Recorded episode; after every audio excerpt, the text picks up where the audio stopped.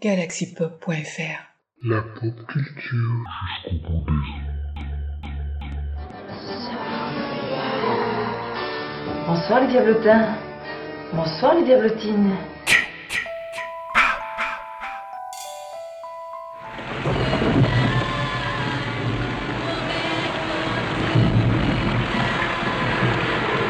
Mais c'est pas fini les petits diablotins.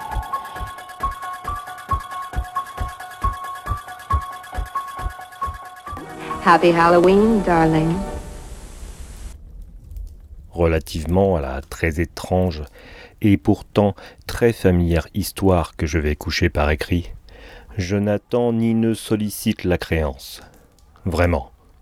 Je serais fou de m'y attendre dans un cas où mes sens eux-mêmes rejettent leur propre témoignage. Cependant, je ne suis pas fou, et très certainement je ne rêve pas. Mais demain, je meurs, et aujourd'hui je voudrais décharger mon âme. Mon dessein immédiat est de placer devant le monde, clairement, succinctement et sans commentaire, une série de simples événements domestiques. Dans leurs conséquences, ces événements m'ont terrifié, m'ont torturé, m'ont anéanti. Cependant, je n'essaierai pas de les élucider, pour moi, ils ne m'ont guère présenté que de l'horreur. À beaucoup de personnes, ils paraîtront moins terribles que baroques. Plus tard, peut-être, il se trouvera une intelligence qui réduira mon fantôme à l'état de lieu commun. Quelques intelligences plus calmes, plus logiques et beaucoup moins excitables que la mienne, qui ne trouveront dans les circonstances que je raconte avec terreur qu'une succession ordinaire de causes et d'effets très naturels. Dès mon enfance, j'étais noté pour la docilité et l'humanité de mon caractère.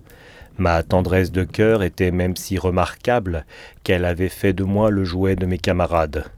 J'étais particulièrement fou des animaux, et mes parents m'avaient permis de posséder une grande variété de favoris. Je passais presque tout mon temps avec eux, et je n'étais jamais si heureux que quand je les nourrissais et les caressais. Cette particularité de mon caractère s'accrut avec ma croissance et, quand je devins homme, j'en fis une de mes principales sources de plaisir. Pour ceux qui ont voué une affection à un chien fidèle et sagace, je n'ai pas besoin d'expliquer la nature ou l'intensité des jouissances qu'on peut en tirer. Il y a dans l'amour désintéressé d'une bête, dans ce sacrifice elle-même, quelque chose qui va directement au cœur de celui qui a eu fréquemment l'occasion de vérifier la chétive amitié et la fidélité de gaz de l'homme naturel. Je me mariai de bonne heure, et je fus heureux de trouver dans ma femme une disposition sympathique à la mienne. Observant mon goût pour ses favoris domestiques, elle ne perdit aucune occasion de me procurer ceux de l'espèce la plus agréable. Nous eûmes des oiseaux, un poisson doré, un beau chien, des lapins, un petit singe et un chat. Ce dernier était un animal remarquablement fort et beau, entièrement noir et d'une sagacité merveilleuse. En parlant de son intelligence, ma femme, qui au fond n'était pas peu pénétrée de superstition, faisait de fréquentes allusions à l'ancienne croyance populaire qui regardait tous les chats noirs comme des sorcières déguisées.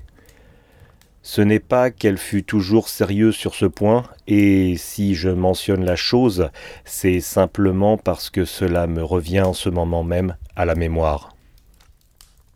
Pluton, c'était le nom du chat, était mon préféré, mon camarade. Moi seul je le nourrissais et il me suivait dans la maison partout où j'allais. Ce n'était même pas sans peine que je parvenais à l'empêcher de me suivre dans les rues. Notre amitié subsista ainsi plusieurs années, durant, lesquelles l'ensemble de mon caractère et de mon tempérament, par opération du démon intempérance, je rougis de le confesser, subit une altération radicalement mauvaise. Je devins de jour en jour plus morne, plus irritable, plus insoucieux des sentiments des autres. Je me permis d'employer un langage brutal à l'égard de ma femme. À la longue, je lui infligeais même des violences personnelles. Mes pauvres favoris, naturellement dû ressentir le changement de mon caractère. Non seulement je les négligeais, mais je les maltraitais. Quant à Pluton, toutefois, j'avais encore pour lui une considération suffisante qui m'empêchait de le malmener. Tandis que je n'éprouvais aucun scrupule à maltraiter les lapins, le singe et même le chien, quand, par hasard ou par amitié, ils se jetaient sur mon chemin. Mais mon mal m'envahissait de plus en plus, car quel mal est comparable à l'alcool et à la longue Pluton lui-même, qui maintenant se faisait vieux et qui naturellement devenait quelque peu maussade, Pluton lui-même commença à connaître les effets de mon méchant caractère. Une nuit, comme je rentrais au logis très ivre au sortir d'un de mes repères habituels des faubourgs, je m'imaginais que le chat évitait ma présence. Je le saisis mais lui, effrayé de ma violence, il me fit à la main une légère blessure avec les dents.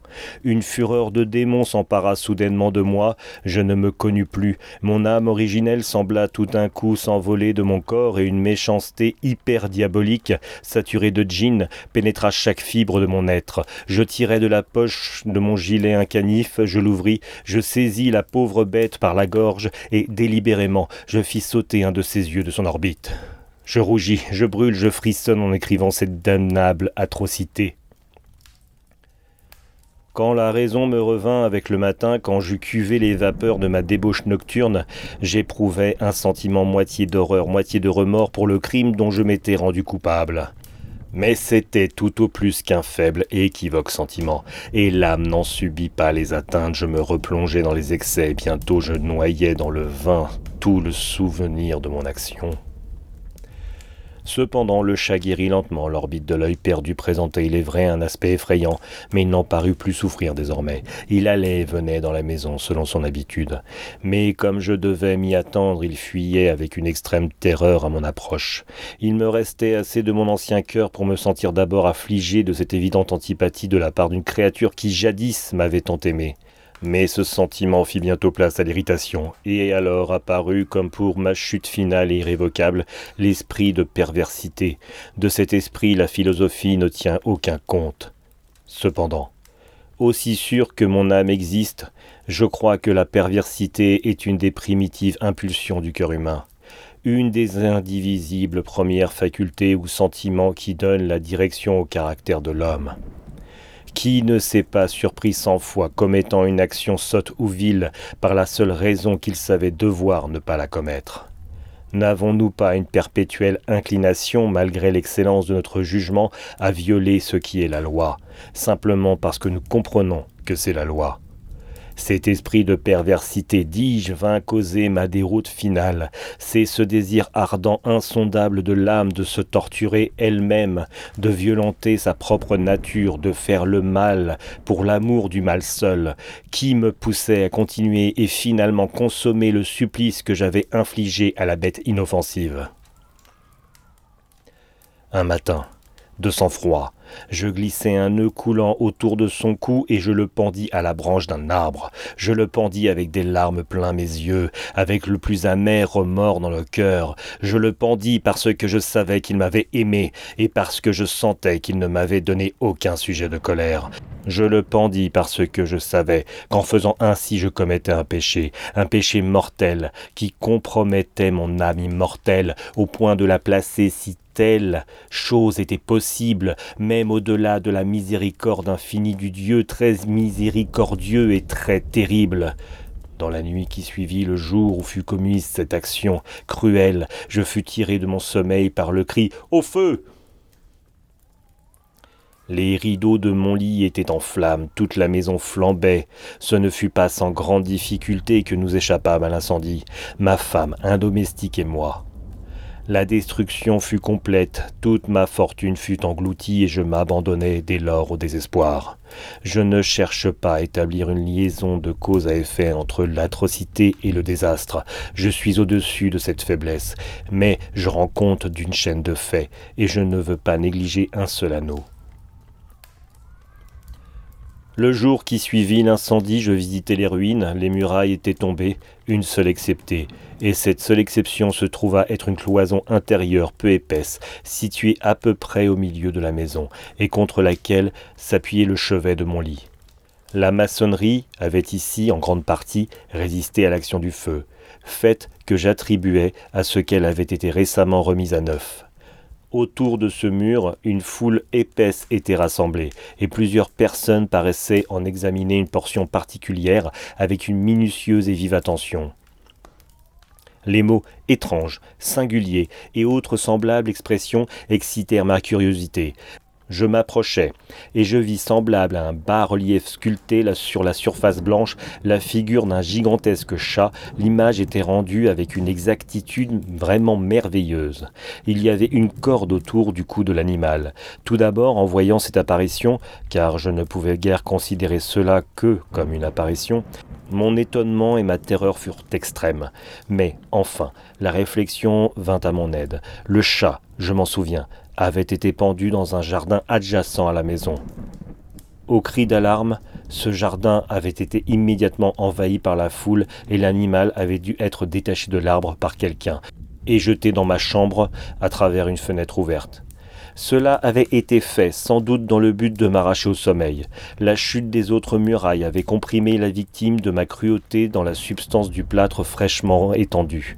La chaux de ce mur combinée avec les flammes et l'ammoniaque du cadavre avait ainsi opéré l'image telle que je la voyais. Quoique je satisfisse ainsi lestement ma raison, sinon tout à fait ma conscience, relativement aux faits surprenants que je viens de raconter, il n'en fit pas moins sur mon imagination une pression profonde. Pendant plusieurs mois je ne pus me débarrasser du fantôme du chat, et, durant cette période, un demi-sentiment revint dans mon âme, qui paraissait être, mais qui n'était pas le remords. J'allais jusqu'à déplorer la perte de l'animal, et à chercher autour de moi, dans les bouges méprisables que maintenant je fréquentais habituellement, un autre favori de la même espèce et d'une figure à peu près semblable pour le suppléer. Une nuit, comme j'étais assis à moitié stupéfié dans un repère plus qu'infâme, mon attention fut soudainement attirée vers un objet noir reposant sur le haut d'un des immenses tonneaux de gin ou de rhum qui composaient le principal ameublement de la salle. Depuis quelques minutes, je regardais fixement le haut de ce tonneau, et ce qui me surprenait maintenant, c'était de n'avoir pas encore aperçu l'objet situé dessus. Je m'en approchais et je le touchais avec ma main. C'était un chat noir, un très gros chat, au moins aussi gros que Pluton lui ressemblant absolument, excepté en un point plutôt, n'avait pas un poil blanc sur tout le corps. Celui-ci portait une éclaboussure large et blanche, mais d'une forme indécise qui couvrait presque toute la région de la poitrine. À peine l'eus-je touché qu'il se leva subitement, ronronna fortement, se frotta contre ma main et parut enchanté de mon attention. C'était donc là la vraie créature dont j'étais en quête. J'offris tout de suite au propriétaire de lui acheter, mais cet homme ne le revendiqua pas, ne le connaissait pas, ne l'avait jamais vu auparavant. Je continuai mes caresses et quand je me préparais à retourner chez moi, l'animal se montra disposé à m'accompagner. Je lui permis de le faire, me baissant de temps à autre et le caressant en marchant. Quand il fut arrivé à la maison, il s'y trouva comme chez lui, et devint tout de suite le grand ami de ma femme. Pour ma part, je sentis bientôt s'élever en moi une antipathie contre lui. C'était justement le contraire de ce que j'avais espéré. Mais je ne sais ni comment ni pourquoi cela eut lieu. Son évidente tendresse pour moi me dégoûtait presque et me fatiguait. Par de lents degrés, ses sentiments de dégoût et d'ennui s'élevèrent jusqu'à l'amertume de la haine. J'évitais la créature, une certaine sensation de honte et le souvenir de mon premier acte de cruauté m'empêchèrent de la maltraiter. Pendant quelques semaines, je m'abstins de battre le chat ou de le malmener violemment, mais graduellement, insensiblement, j'en vins à le considérer avec une indicible horreur et à fuir silencieusement son odieuse présence. J'en vins à le considérer avec une indicible horreur et à fuir silencieusement son odieuse présence, comme le souffle d'une peste. Ce qui ajouta sans doute à ma haine contre l'animal fut la découverte que je fis le matin, après l'avoir ramené à la maison, que, comme Pluton, lui aussi avait été laissé privé d'un de ses yeux. Cette circonstance, toutefois, ne fit que le rendre plus cher à ma femme, qui, comme je l'ai déjà dit, possédait un haut degré de cette tendresse, de sentiments qui jadis avaient été mon trait caractéristique et la source fréquente de mes plaisirs les plus simples et les plus purs. Néanmoins, l'affection du chat pour moi paraissait s'accroître en raison de mon aversion contre lui. Il suivait mes pas avec une opiniâtreté qu'il serait difficile de faire comprendre au lecteur. Chaque fois que je m'asseyais, il se blottissait sous ma chaise, ou il sautait sur mes genoux, me couvrant de ses affreuses caresses. Si je me levais pour marcher, il se fourrait dans mes jambes et me jetait presque par terre, ou bien, enfonçant ses griffes longues et aiguës dans mes habits, grimpait de cette manière jusqu'à ma poitrine. Dans ces moments, Quoique je désirasse le tuer d'un bon coup, j'en étais empêché en partie par le souvenir de mon premier crime, mais principalement, je dois le confesser tout de suite, par une véritable terreur de la bête. Cette terreur n'était pas positivement la terreur d'un mal physique, et cependant je serais fort en peine de la définir autrement. J'en suis presque honteux d'avouer, oui, même dans cette cellule de malfaiteur que je suis presque honteux d'avouer que la terreur et l'horreur que m'inspirait l'animal avaient été accrues par une des plus parfaites chimères qu'il fût possible de concevoir. Ma femme avait appelé mon attention plus d'une fois sur le caractère de la tache blanche dont j'avais parlé, et qui constituait l'unique différence visible entre l'étrange bête et celle que j'avais tuée. Le lecteur se rappellera sans doute que cette marque, quoique grande, était primitivement indéfinie dans sa forme, mais lentement, par degrés, par des degrés imperceptibles et que ma raison s'efforça longtemps de considérer comme imaginaire, elle avait à la longue pris une rigoureuse netteté de contour. Elle était maintenant l'image d'un objet que je frémis de nommer, et c'était là surtout ce qui me faisait prendre le monstre en horreur et en dégoût, et m'aurait poussé à m'en délivrer si je l'avais osé. C'était maintenant, dis-je, l'image d'une hideuse, d'une sinistre chose, l'image du gibet. Oh, lugubre et terrible machine, machine d'horreur et de crime, d'agonie et de mort. Et maintenant j'en étais, en vérité, misérable au-delà de la misère possible de l'humanité une bête brute dont j'avais avec mépris détruit le frère, une bête brute engendrée pour moi, pour moi homme façonné à l'image du Dieu très haut, une si grande et si intolérable infortune. Hélas, je ne connaissais plus la béatitude du repos, ni le jour ni la nuit. Durant le jour, la créature me laissait pas un seul moment, et pendant la nuit, à chaque instant, quand je sortais de mes rêves, plein d'une intraduisible angoisse, c'était pour sentir la tiède haleine de la chose sur mon visage, et son immense poids, incarnation d'un cauchemar que j'étais impuissant à secouer, éternellement posé sur mon cœur. Sous la pression de pareils tourments, le peu de bon qui restait en moi succomba. De mauvaises pensées devinrent mes seules intimes, les plus sombres et les plus mauvaises de toutes les pensées. La tristesse de mon humeur habituelle s'accrut jusqu'à la haine de toute chose et de toute humanité. Cependant ma femme, qui ne se plaignait jamais, hélas, était mon souffre-douleur ordinaire, la plus patiente victime des soudaines, fréquentes et indomptables éruptions d'une furie à laquelle je m'abandonnais dès lors aveuglement. Un jour, elle m'accompagna pour quelques besognes domestiques dans la cave du vieux bâtiment où notre pauvreté nous contraignait d'habiter. Le chat me suivit sur les marches roides de l'escalier, et, m'ayant presque culbuté la tête à la première, m'exaspéra jusqu'à la folie levant une hache et oubliant dans ma rage la peur puérile qui jusque-là avait retenu ma main, j'adressai à l'animal un coup qui eût été mortel s'il avait porté comme je le voulais. Mais ce coup fut arrêté par la main de ma femme. Cette intervention m'aiguillonna jusqu'à une rage plus que démoniaque. Je débarrassai mon bras de son étreinte et lui enfonçai ma hache dans le crâne. Elle tomba morte sur la place, sans pousser un gémissement. Cet horrible meurtre accompli, je me mis à immédiatement et très délibérément en mesure de cacher le corps. Je compris que je ne pouvais pas le faire disparaître de la maison, soit de jour, soit de nuit, sans courir le danger d'être observé par les voisins. Plusieurs projets traversèrent mon esprit. Un moment, j'eus l'idée de couper le cadavre par petits morceaux et de les détruire par le feu. Puis je résolus de creuser une fosse dans le sol de la cave, puis je pensais à le jeter dans le puits de la cour, puis à l'emballer dans une caisse comme marchandise, avec les formes usitées et à charger un commissionnaire de le porter hors de la maison.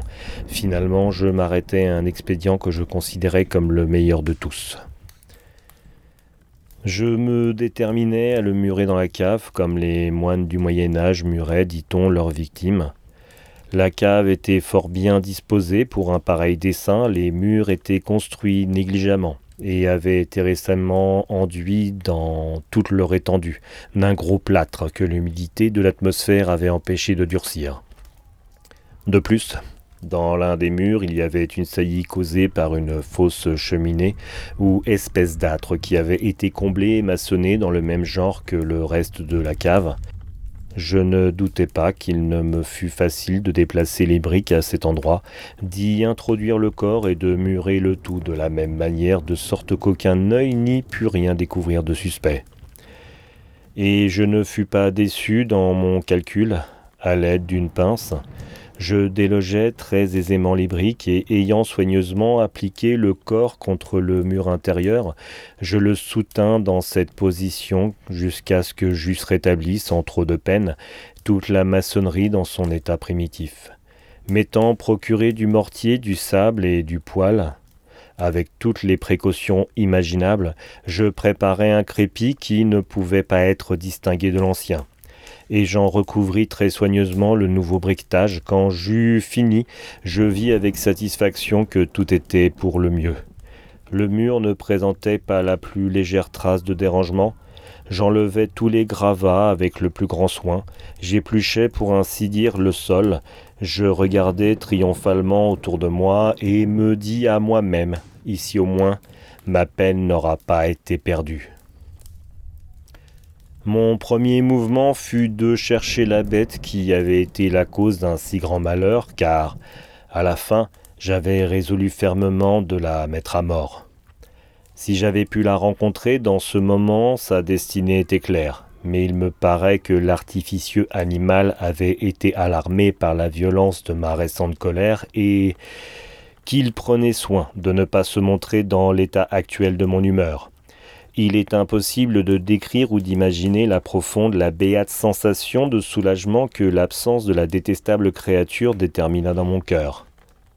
Elle ne se présenta pas de toute la nuit, et ainsi ce fut la première bonne nuit, depuis son introduction dans la maison, que je dormis solidement et tranquillement. Oui, je dormis avec le poids de ce meurtre sur l'âme. Le second et le troisième jour s'écoulèrent et cependant mon bourreau ne vint pas. Une fois encore, je respirais comme un homme libre. Le monstre, dans sa terreur, avait vidé les lieux pour toujours. Je ne le verrais donc plus jamais. Mon bonheur était suprême. La criminalité de ma ténébreuse action ne m'inquiétait que fort peu. On avait bien fait une espèce d'enquête, mais elle s'était satisfaite à bon marché. Une perquisition avait même été ordonnée, mais naturellement on ne pouvait rien découvrir. Je regardais ma félicité à venir comme assurée. Le quatrième jour depuis l'assassinat, une troupe d'agents de police vint très inopinément à la maison et procéda de nouveau à une rigoureuse investigation des lieux. Confiant néanmoins dans l'impénétrabilité de la cachette, je n'éprouvais aucun embarras. Les officiers me firent les accompagner dans leurs recherches. Ils ne laissèrent pas un coin, pas un angle inexploré. À la fin, pour la troisième ou quatrième fois, ils descendirent dans la cave. Pas un muscle en moins ne tressaillit. Mon cœur battait paisiblement comme celui d'un homme qui dort dans l'innocence. J'arpentais la cave d'un bout à l'autre, je croisais mes bras sur ma poitrine et je me promenais çà et là avec aisance. La police était pleinement satisfaite et se préparait à décamper. La jubilation de mon cœur était trop forte pour être réprimée. Je brûlais de dire au moins un mot, rien qu'un mot, en manière de triomphe, et de rendre deux fois plus convaincus leur conviction de mon innocence.